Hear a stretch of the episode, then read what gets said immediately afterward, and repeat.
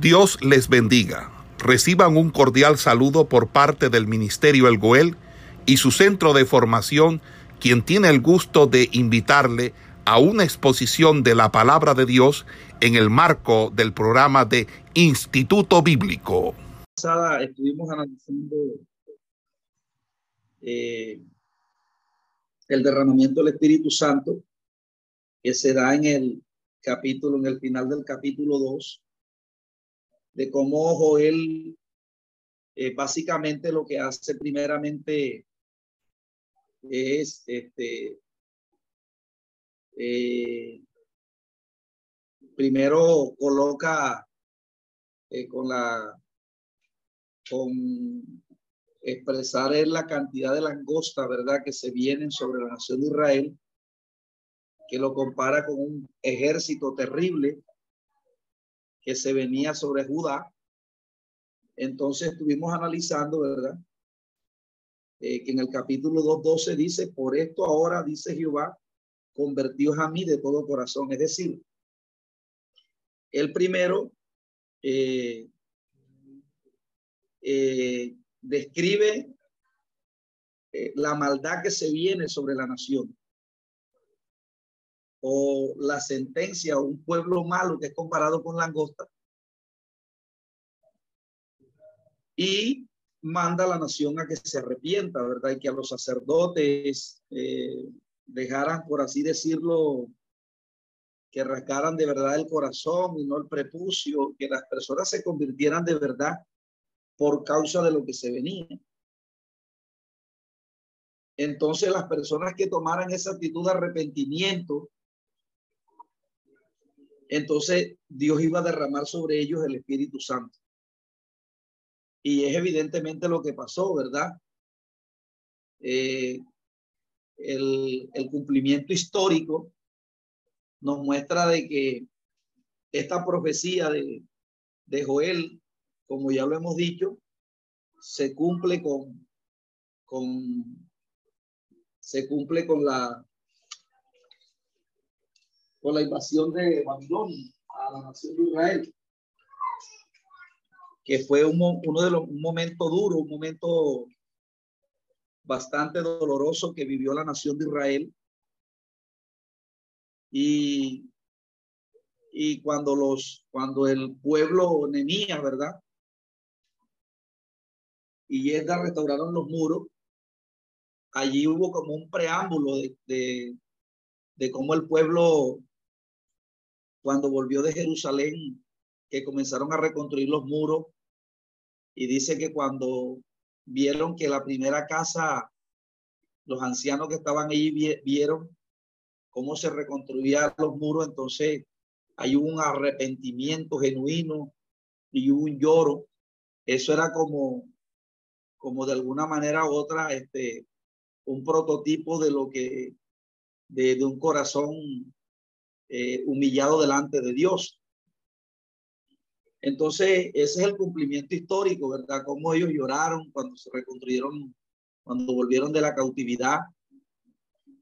Pero ese pasaje también apunta, como lo hemos dicho, que en el último tiempo, en los días previos, o sea, cuando estuviese a punto de, por eso ahí se habla de cuando la higuera está a punto de dar los frutos. Eh, por ejemplo, Jesús cuando habló con la mujer samaritana, le expresó a los discípulos, les dijo este, eh, que los campos están blancos para la ciega. Entonces, esas expresiones que los campos están blancos para la ciega hace referencia a los días previos de donde termina el periodo de la temporalidad y comienza la eternidad. Porque la, entonces la temporalidad que hace referencia, ¿verdad?, a la instancia que fue afectada por el pecado. Por ejemplo, que nosotros demoremos 100 años de vida y que está ahora, en, ahora los que estamos en Cristo tenemos la promesa de, de no volver a morir, de ser eternos como Él. Entonces, esa transición de la, temporal, de la temporalidad a la eternidad se ilustra con con que los campos están blancos para la siega, o sea, hablando de los días previos a ese establecimiento del reino de Jesucristo en la nación. Entonces, el, lo que está tratando de decir el pasaje es que cuando se tiene una postura, ¿verdad?, de arrepentimiento, de, del corazón lleno de sinceridad, cuando el corazón se, cuando el, el hombre de Dios se mantiene humilde, porque a veces la gente piensa que el orgullo es una cosa que ya salió de mí, ya yo no tengo orgullo. O como cuando se dice, no, yo antes de orgulloso ya no. No, el orgullo es uno de esos aguijones que el hombre tiene, sino que simplemente hay que tenerlo es como sujeto. Por eso la Biblia dice que este, humillado bajo la poderosa mano del Señor y él lo saltará cuando fuera tiempo. Entonces, el orgullo en el hombre no es algo que no, que un cristiano que ya tiene 20 años en el Evangelio, 40, ya no tiene orgullo, ¿no? O hay otros que lo reprenden como un espíritu, que fuera el espíritu del orgullo. Amado hermano, eso, eso va a convivir con nosotros hasta que recibamos la transformación de nuestro cuerpo. Únicamente es que hay que tenerlo eh, sometido, ¿verdad? Entonces, eh, usted va a ver que las personas que tenían estas características de esa sensibilidad fueron las personas que, que cuando Juan comenzó a predicar y llamó al arrepentimiento, y esas personas tuvieron esa, eh, tuvieron esa, tuvieron esa sencillez para recibir esa palabra, fueron los que terminaron convirtiéndose a Cristo y finalmente fueron los que terminaron siendo llenos del Espíritu Santo.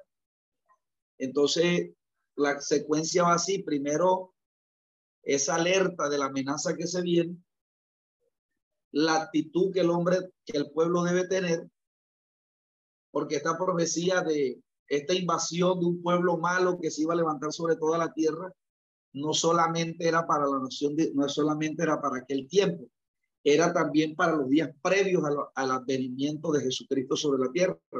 Y hemos dicho, ¿verdad?, que ya ese pueblo malo se está levantando sobre la tierra porque es el espíritu del anticristo que va, que está trabajando en esta, eh, por este propósito de, de hacer ver que lo, que, lo, que lo malo es bueno y que lo bueno es lo que es malo. Entonces, por eso usted ve que se está tratando de decir que dos, dos homosexuales pueden tener hijos, que dos lesbianas pueden tener. Entonces, y hacer ver que lo, que, que lo malo es lo que es bueno. Entonces que lo malo es el, el, el, religioso, el que predica que hay un Dios, el que predica que hay un Dios que va a hacer un juicio a los hombres. Entonces dentro de este movimiento satánico, el malo viene a ser el justo. Entonces, el que se levanta un pueblo malo sobre la paz de la tierra, mis amados hermanos, es una alerta para nosotros que también tenemos que buscar a Jehová con todo nuestro corazón, sin hipocresía, sin, porque hay gente que a veces nosotros nos pasa que, que hacemos un culto como, como hacemos un culto a Dios sin, sin, eh, como así como, como sin importancia. Entonces, eh, frente a esa amenaza, Dios llama al pueblo, ¿verdad?, a que convoque asamblea. Eh, recuerde que yo le estuve explicando que el, el concepto asamblea, el término iglesia en castellano, que es la palabra eclesia en griego, esa palabra eclesia para los griegos era iglesia era el templo, las edificaciones. Pero esa palabra eclesia recibió del griego Kaal, del hebreo Kaal, que significa la asamblea, la reunión de los pueblos. Entonces, por eso es que en el último tiempo Dios está llamando al, a, la, a la iglesia suya a la unidad, a la unidad porque el concepto Kaal, asamblea, lo que, lo que, lo que significa la reunión de los miembros, es decir, que todos estén unidos. porque es un escudo contra el pueblo malo que se está levantando dentro de la sociedad. Entonces, los que tomen esta actitud de arrepentimiento, de, convocar la asamblea, ayuno, la búsqueda será lo que recibirán la llenura del Espíritu Santo. Entonces, hoy en día, ¿verdad? Este pasaje, eh, eh, bueno, algunos comentaristas dicen que, que Pedro cuando se refirió a, en Hechos capítulo 2, al, cuando le dijeron, estos están ebrios, ellos dicen que ahí no se cumple la totalidad del, del pasaje de, de, de Joel capítulo 2, sino que este, este, este pasaje también apunta al establecimiento del milenio. Entonces, o sea que, que, el derramamiento del Espíritu Santo no solamente se cumple eh, en, el, en la venida del Espíritu Santo en el Pentecostés, porque este pasaje tiene mucha relación con el mensaje que predica Pedro en Hechos capítulo 2. Entonces, este, ellos dicen que no se cumple la totalidad de esta promesa del derramamiento del Espíritu Santo en Hechos capítulo 2, sino que también tiene cumplimiento en el milenio. Pero entonces, eh, y analizando un poco lo que dice el texto, después de esto, ¿verdad? Después de, después de esto está diciendo, eh, no solamente a, la actitud que, que ellos eh, los que se arrepientan, ¿verdad? Los que busquen a Dios de todo corazón, ahí se le da una palabra de como de como de aliento. Por ejemplo, el verso 21 dice, "No temas, alegra y gózate, porque Jehová hará grandes cosas. Animales del campo no temáis, porque los pastos del desierto reverdecerán." Entonces, y después Dice, y después de esto derramaré mi espíritu sobre toda carne y profetizarán vuestros hijos y vuestras hijas y vuestros ancianos soñarán sueños y vuestros jóvenes verán visiones y también sobre los siervos y sobre la selva derramaré de mi espíritu en aquellos días y daré prodigio en el cielo en la tierra sangre, fuego y columnas de humo. El sol se convertirá en tiniebla y la luna en sangre antes que venga el día grande y espantoso de Jehová. Y todo aquel que invocare el nombre del Señor será salvo. Porque en el monte de Sión y en Jerusalén habrá salvación, como ha dicho Jehová, entre, la, entre el remanente al cual él habrá llamado. Entonces, este pasaje muestra aquí, ¿verdad? Que claramente que, que Dios derramaría el Espíritu sobre toda carne, porque esta expresión, que el sol se convierte en tiniebla y la luna en sangre, dice antes que venga el día del Señor y espantoso. Entonces, la, esa expresión, eh, que venga el grande y día espantoso de Jehová, ese, estuvimos analizando que esa expresión apunta al periodo de la gran tribulación.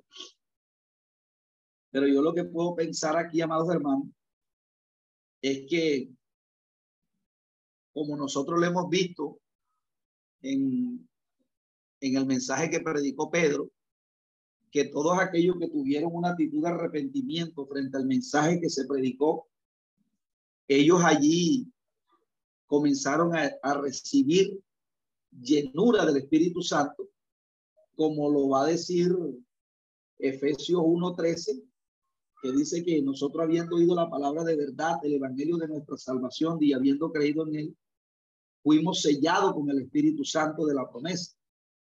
Entonces, este pasaje apunta al milenio. Y recuerde que el milenio es un periodo de mil años donde Cristo va a reinar con su pueblo en esta tierra. Pero antes de eso, antes del milenio va a suceder el periodo de la gran tribulación. Pero antes de la gran tribulación vendría el derramamiento del Espíritu Santo.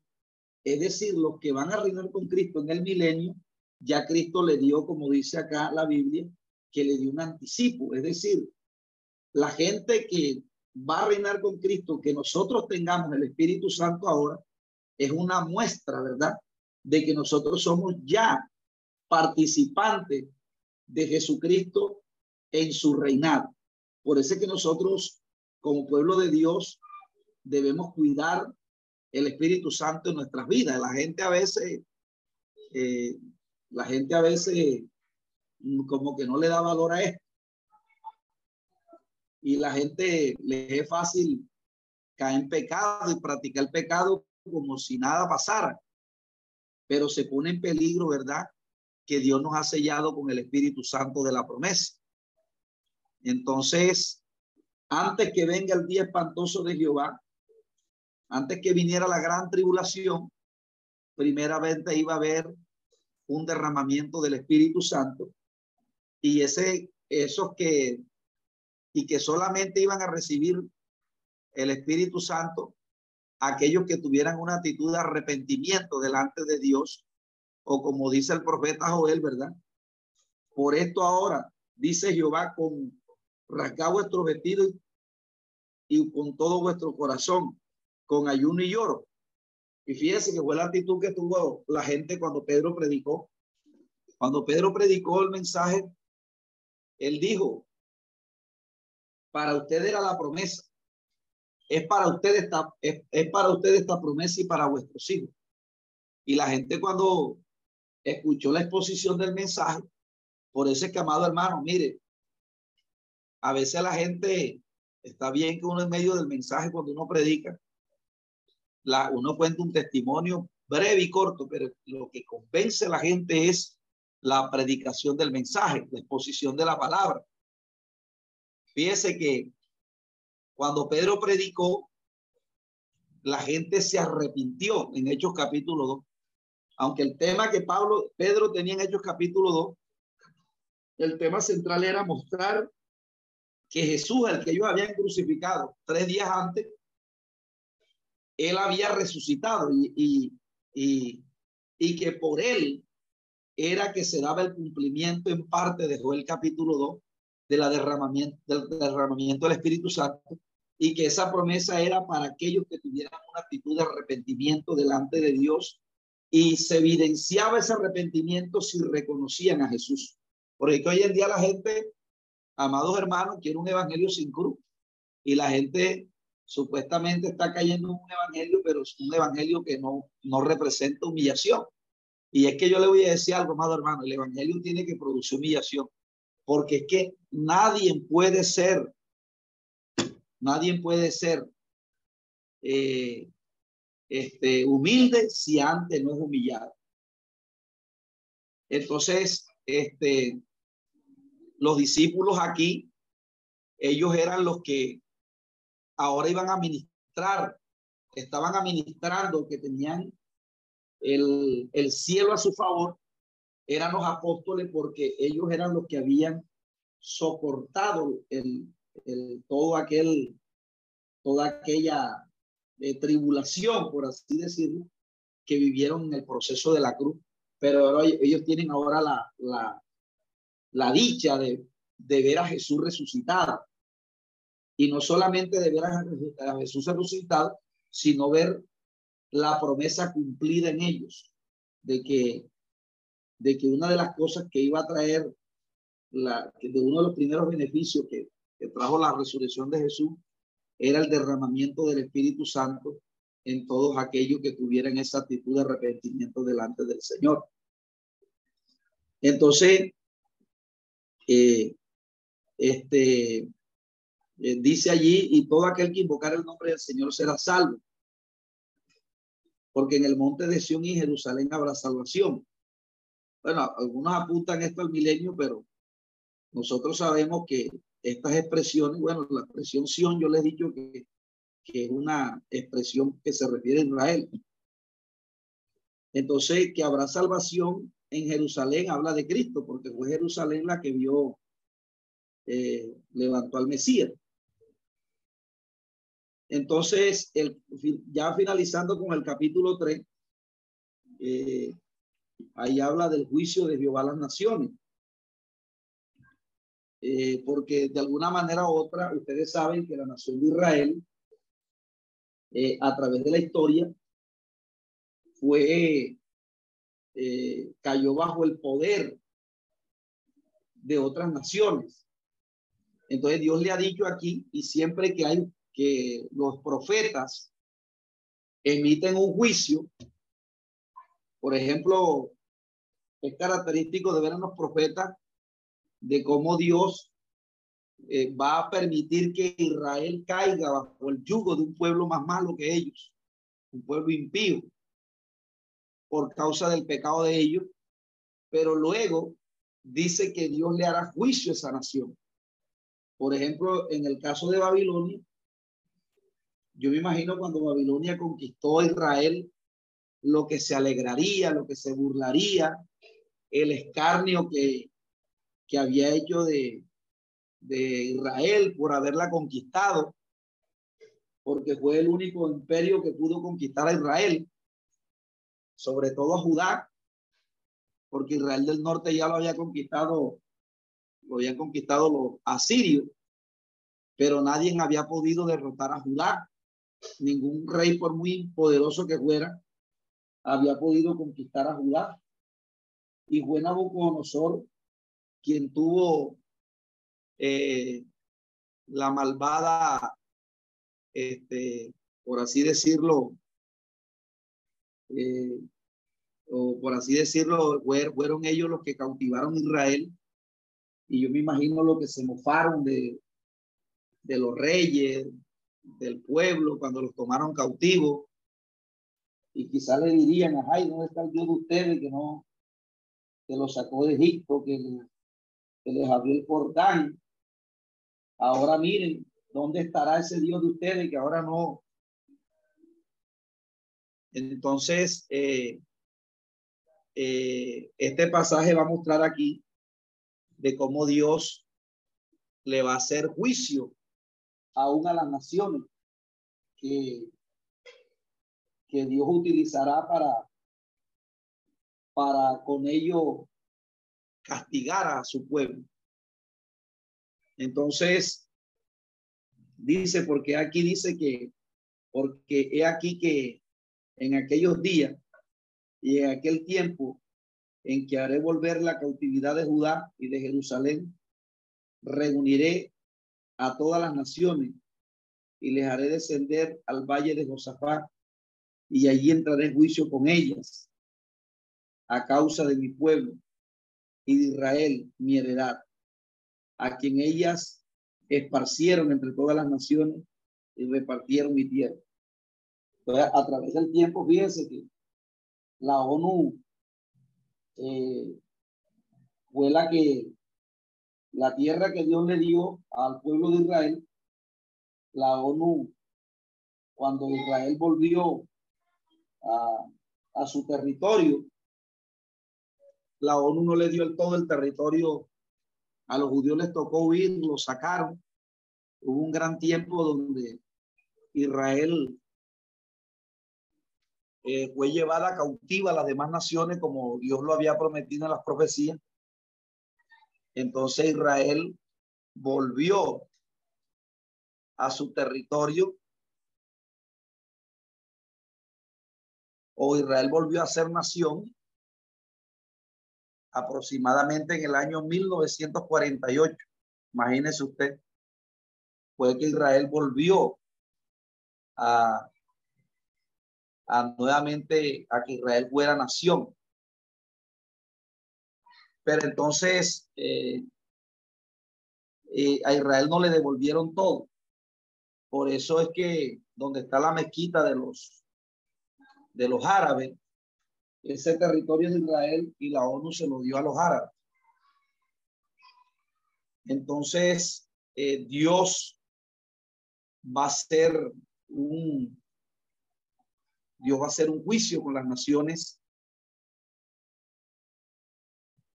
por haber, de alguna manera u otra, eh, haber sido este, eh, crueles con, el, con su pueblo. Entonces dice que, y echaron suerte sobre mi pueblo, y dieron a los niños por una ramera, y vendieron a las niñas por vino para beber. Y también, y también, ¿qué tengo yo con vosotros, Tiro y Sidón? Y todo el territorio de Filistea? ¿Queréis vengaros de mí? Y si de mí os vengáis, bien pronto haré yo recaer la paga sobre vuestra cabeza. Porque habéis llevado mi plata y mi oro y mis cosas preciosas y hermosas, metiste en vuestros templos. Y vendiste los hijos de Judá y los hijos de Jerusalén a los hijos de los griegos para alejarlos de su tierra. He aquí yo levantaré del lugar donde los vendiste y volveré vuestra paga sobre su cabeza. Entonces, aún todas las maldades que estas naciones han hecho con la nación de Israel, Dios esto lo va a vengar. ¿Verdad? Porque este, dice allí que, que Dios emitirá un juicio sobre estas naciones porque eh, procedieron mal contra la nación de Israel. Recuerde que cuando Nabucodonosor se llevó cautivo al pueblo, dice la escritura que su Nabucolazar, el hijo de, creo que es así que se llama, el hijo de Nabucodonosor, dice que tomó los vasos, ¿verdad? De oro con que que eran cosas sagradas del templo de Jerusalén, pero como eran de oro, ellos se lo llevaron. Entonces tomaron las cosas preciosas del Señor y se la llevaron y es cuando cuando él está tomando, emborrachándose, tomando estos utensilios, es donde le viene que comienza a ver la experiencia que ve y Daniel interpreta que es el juicio de Dios contra él. Entonces, fíjese que aunque Babilonia celebró porque conquistaron Israel, Dios muestra dándole el pago inmediatamente cuando los, los, los persas, los medo-persas, los de Medi de Persa, del mando de Sirio, terminan derrotando a los babilonios. Una manera de Dios eh, eh, vengar, por así decirlo, porque Dios se duele cuando, cuando sus hijos eh, caen en un orgullo y caen en una altivez y que no se le escucha a los profetas que él manda. Y luego eh, eh, tienen que caer en manos de un pueblo más orgulloso que ellos para que sean tratados. Y Dios se duele, Dios se dolió de cómo, primero Dios se dolió de cómo Dios le mandó un poco de profeta a los judíos para que se apartaran de su mal camino. Y no les mandó a, no les mandó a cualquier predicador, les mandó a Jeremías, Ezequiel, a Joel, le mandó a Oseas. Y estos profetas que eran tremendos hombres de Dios, Israel no los escuchó y Dios le tocó que su pueblo, que su nación cayera bajo el yugo de estos, eh, de estos hombres soberbios. Y Dios se duele que su pueblo en este tiempo eh, pueda caer bajo el yugo, ¿verdad? De esos hombres soberbios que hoy en día aspiran a la política. Por eso nosotros tenemos que tener la actitud que tuvo Jeremías dentro de esas circunstancias, con humildad y, buscando el rostro del Señor. Entonces dice, él, él dice que he aquí yo levantaré del lugar donde los vendiste y volveré a traer y volveré vuestra paga sobre su cabeza, es decir, hablar una sentencia contra ellos por haber vendido los hijos de Israel como esclavos. Y dice que venderé vuestros hijos y vuestras hijas a los hijos de Judá. Entonces Dios le va a hacer lo mismo a estas naciones que le va a traer los hijos y se los va a llevar a Judá para vengar como ellos vendieron o hicieron. Imagínense que un hijo es lo que más duele. Y estos hombres tomaban a los hijos de Judá y los vendían a los, a los griegos. Entonces Dios hará lo mismo.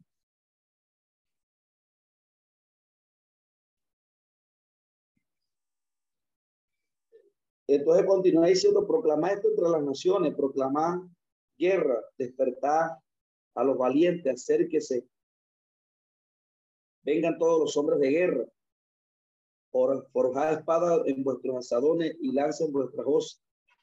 Diga el débil fuerte soy, junto y vení naciones, todas alrededor y congregado.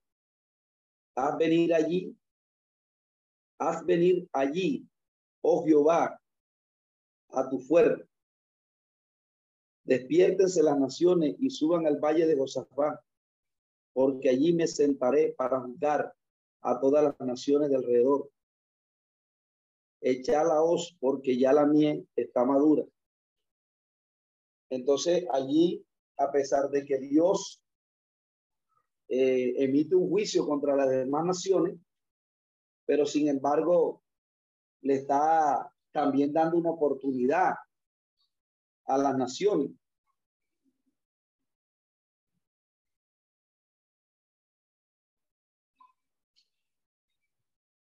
Por eso se le dice al profeta que proclame entre las naciones, que proclame la guerra y que despierta a los valientes. Y que forjen la espada, dice, junto y venid naciones todas de alrededor. Y congregó, ya venía allí, oh Jehová, a tu fuerte. Despiértese de las naciones y suban al valle de Josafat, porque allí me sentaré para buscar a todas las naciones de alrededor. Escuchad la hoz, porque la mies ya está madura. Eh, perdón, echad la hoz, porque la mies está madura. Venid, descender, porque el lagar está lleno. Rebosan las cubas, porque mucha es la maldad de ellos muchos pueblos en el valle de las decisión, porque cercano está el día de Jehová en el valle de la decisión. El sol y la luna se oscurecerá y la tierra no dará más su resplandor. Entonces, nuevamente, el profeta vuelve a emitir, ¿verdad? Que cercano está el día, ese día grande de Jehová que hace referencia a la gran tribulación y que se debe tener una actitud de arrepentimiento ante el Señor, tanto el pueblo que lo conoce como las naciones, ¿verdad? Que eh, llevaron a, a cautividad a los hijos de Israel. Entonces, finalizando el capítulo, dice que Jehová regirá desde Sión y dará su voz desde Jerusalén y temblarán los cielos y la tierra, pero Jehová será la esperanza de su pueblo y la fortaleza de los hijos de Israel. Y conoceréis que yo Jehová vuestro y conoceréis que yo soy Jehová vuestro Dios, que habita en Sión, mi santo monte y Jerusalén será santo. Y extraño no pasará más por ello. Sucederá en aquel tiempo que los montes destilarán mosto y los collados fluirán leche. Y por todos los arroyos de Judá correrán agua y saldrá fuente de la casa de Jehová y regará el valle de Sitín. Egipto será destruido y Edom será vuelto en desierto asolado por la injuria hecha a los hijos de Judá, porque derramaron en su tierra sangre inocente. Pero Judá será habitado para siempre y Jerusalén por generación y generación. Y limpiaré la sangre de los que no de los que no había limpiado, y Jehová morará en Sion. Entonces, es un pasaje que finaliza eh, vislumbrando cómo la justicia finalmente es la que termina eh, por eh, triunfar, ¿verdad? Por eso estos pasajes son escatológicos y de alguna manera u otra muestran de cómo las naciones, ¿verdad? Eh, como Egipto y Edom, se le ha vuelto en desierto y asolado por la injuria hecha a Judá, porque derramaron en su tierra sangre inocente. Por eso es que eh, se está viendo hoy en día la, la actitud que está, se está teniendo con, contra el pueblo del Señor y el movimiento que iba haciendo el anticristo, tratando de persuadir a la gente para que ataque el pueblo de Dios. Pero aunque nosotros no tengamos, aunque la política que está en este tiempo no esté de nuestro lado, o que de pronto se esté levantando movimientos en contra de nosotros, debemos creer confiadamente, eso es una muestra, ¿verdad? Que así como se estaba levantando un pueblo malo en este tiempo, en este tiempo también se va a levantar un pueblo de esas mismas características y que es menester de nosotros buscar a Jehová de, todo corazón, de buscar la justicia, ¿verdad? Y de buscar todo aquello que de alguna manera u otra eh, eh, nos llevará más allá de la muerte. Que la gente piensa, a veces uno cae en el engaño de, de vender los principios por el dinero o poner el dinero por delante de los principios de Dios.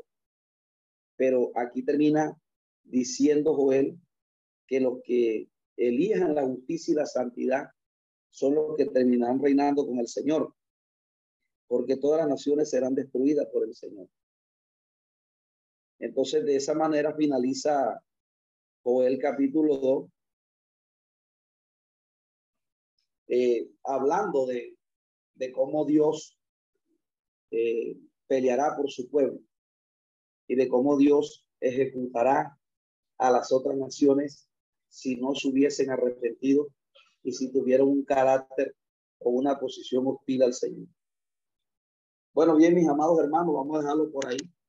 Hoy sé que algunos están conectados aquí, salieron del ayuno, algunos están por acá y necesitan viajar, o no sé si veo conectado nada más nueve, no sé si de los que estuvieron esta mañana en el ayuno eh, hay, eh, hay personas aquí, pero eh, vamos a dejarlo hasta aquí. Vamos a orar, amados hermanos, para hacer despedido.